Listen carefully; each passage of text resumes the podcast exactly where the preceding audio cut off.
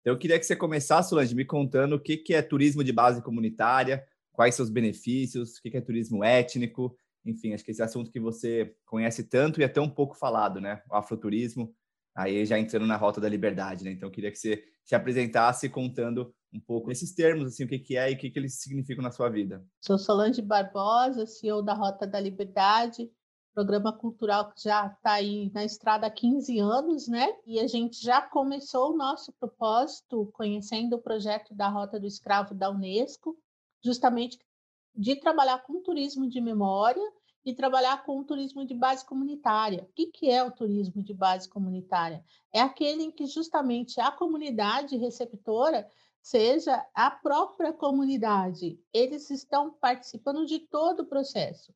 São eles que nos dizem quando vão nos receber, o quanto vai custar nos receber e qual a experiência que eles vão nos oferecer. Diferente do turismo comum, em que você monta um roteiro, você chega num lugar e você faz o que tem que fazer sem interação com aquela comunidade ou com aquele ambiente no qual você está. É importante hoje, né? Eu vejo as pessoas viajam muito, é, viagem assim só para marcar na, no, no, no, Instagram ali, né? Marcar para os outros, né? Então você está falando de um turismo que é uma imersão na comunidade mesmo, assim, é você entrar a fundo, né? E como é que é, assim, de fato, com, com fundo é possível entrar na, no, no, estilo de vida das pessoas, né, da comunidade. Exatamente. Eu comecei é, a observar muito essa questão, né, quando eu estava no quilombo da Caçandoca, em Ubatuba, que as pessoas têm uma praia, o quilombo está numa praia, é uma comunidade tradicional que está numa praia, e as pessoas vão na praia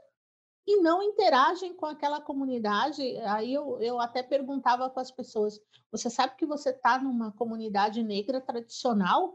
E as pessoas diziam: bom, nem sei o que é isso, não, não, não, não vi nada. Ah, não, vi umas casinhas ali. E aí o turismo de base comunitária vem fazer com que a comunidade se mostre e diga: nós estamos aqui, essa é a nossa vivência, é, é esses somos nós, e nós precisamos ser vistos e ser respeitados, né? dentro desse contexto turístico. Uhum. Me lembrou quando eu tive na Chapada dos Veadeiros, no Quilombo Calunga. Então, conversando com as pessoas lá, eu via que a galera queria ir lá ver a cachoeira e tomar um banho, Santa Bárbara, uma cachoeira linda e ir embora, né?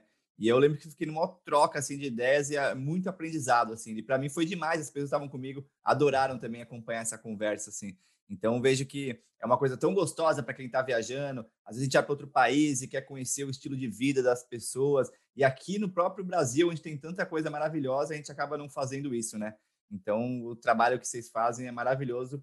Eu queria saber como é que está indo, assim, né? Como é que é a recepção das pessoas, como é que tem sido é, as viagens que você tem presenciado, acompanhado e, e suas conversas assim com, com a galera. As pessoas têm esse interesse de conhecer mais fundo as comunidades? Quais são os medos, os receios? Por que, que não se faz mais isso, né?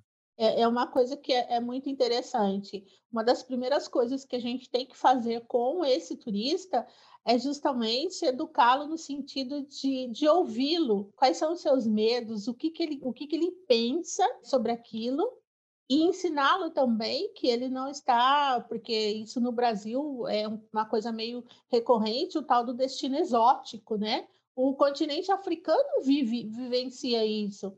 Você vai para o continente africano para fazer safari, para ver bicho, para ver leão, para ver girafa, mas tem comunidade, né? Tem gente ali e, e, as pessoas. Você vê as pessoas, você sabe que as pessoas estão ali naquele ambiente.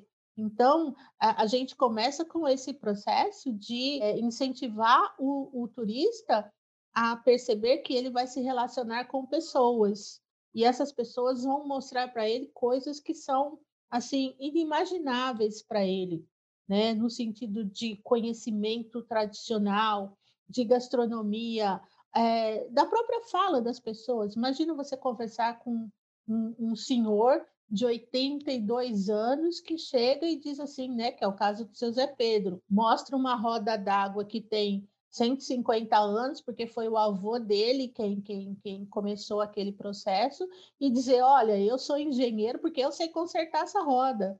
Meu avô era engenheiro porque ele soube colocar essa roda para funcionar.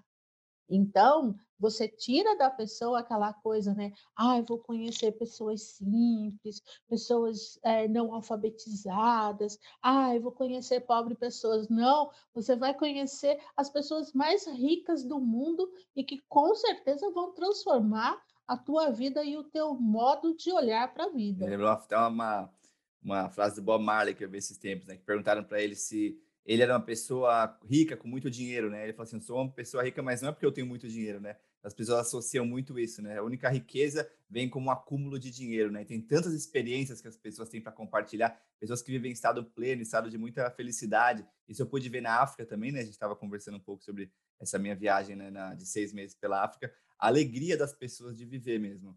E aí tinha gente, eu via que chegava lá, brincava um pouquinho com as crianças para tirar uma foto, e já saía de lá, passava álcool gel, assim, então eu via que era muito triste isso mesmo, esse turismo zoológico, assim, né? Deixa eu ir lá para ver essas pessoas negras e pobres como elas vivem, porque eu não, não eu, é isso que me dá prazer mostrar para as outras pessoas, eu interagindo com elas, mas assim, só uma foto ali, muito, muito frio, assim, uma coisa muito triste, assim, né? Eu queria saber como é que você vê isso mudando, você vê as coisas evoluindo para a gente ter uma, um turismo mais responsável, assim. Sim, na realidade, eu não sei nem se isso está mudando ou se também esses turistas estão sendo reconhecidos, né? Porque quando você pensa em turismo de massa, você pensa que todo mundo quer fazer turismo de massa. E não. Você pensa que todo mundo quer fazer isso. E aí você descobre quando você começa a se apresentar para as pessoas, que tem muita gente que quer sair justamente desse lugar comum, que ele quer interagir com pessoas, que ele, inclusive, quer ser respeitado nesse processo de não ter que ir para um lugar fake. E aquele que realmente não, não, não, não consegue se perceber dentro desse processo, acaba realmente é, não sendo nosso consumidor, né? Então, é, o turista que a gente tem, aí eu vejo uma mudança, é esse turismo está qualificado, ele está preparado, ele está aberto a uma nova experiência. Uhum. É, que eu sinto que é bem o pessoal que ouve a gente aqui no Abrindo Caminho, são pessoas que têm esse interesse né, genuíno de ver uma experiência, mas às vezes não sabem como, né? Então, é, de trazer aqui para explicar para as pessoas como, né? Então, eu queria que você começasse falando assim, o que é turismo étnico, o que é afroturismo, para a gente começar a entrar aí depois na, na Rota da Liberdade. Sim, em 2003, quando a gente teve o, a o primeiro Ministério do Turismo e a gente teve o primeiro Plano Nacional de Turismo pelo governo federal, se cunhou o turismo étnico, sendo uma, espe um, uma especificidade dentro do turismo cultural. Você vai fazer turismo cultural, conhecer a cultura de uma região, de um país, e dentro dele você pode fazer o turismo étnico, que é conhecer comunidades. Mas quando eles colocaram o guarda-chuva do turismo étnico em 2003 era gigantesco, porque tanto você podia estar tá fazendo turismo étnico indo num quilombo, como indo num samba ou como indo no bairro da Liberdade, por exemplo, ou indo, por exemplo, em Venda Nova do Imigrante, lá no Espírito Santo, que é de uma colonização italiana, ou ir para o sul, para colonização alemã, colonização italiana. E então ficou aquela coisa de tudo junto e misturado. Aí a gente começou a falar em turismo étnico com recorte afro, que era justamente olhar para a experiência dos afrodescendentes dentro do turismo. Depois nós migramos é, para o afroturismo no sentido de agentes, empresários afro é, vendendo turismo afro ou turismo étnico. E ainda se entrou num outro grande conceito que foi discutido até pela Tainá lá na USP há dois anos atrás, que é do viajante negro, dos corpos negros que viajam. Quais são as suas experiências, né? Como ele é visto pelos outros, o racismo em cima desses corpos negros. Então, hoje o afroturismo ele basicamente engloba todos esses aspectos. As comunidades negras tradicionais que são o objeto do turismo, do afroturismo, o empresário negro que vende esses produtos, né, e que tem uma relação diferenciada com essa comunidade do que um, turi um, um empresário não negro, e o viajante negro, quais são as expectativas dele ao comprar um produto que é basicamente racializado, ou seja, você vive uma experiência num ambiente afro.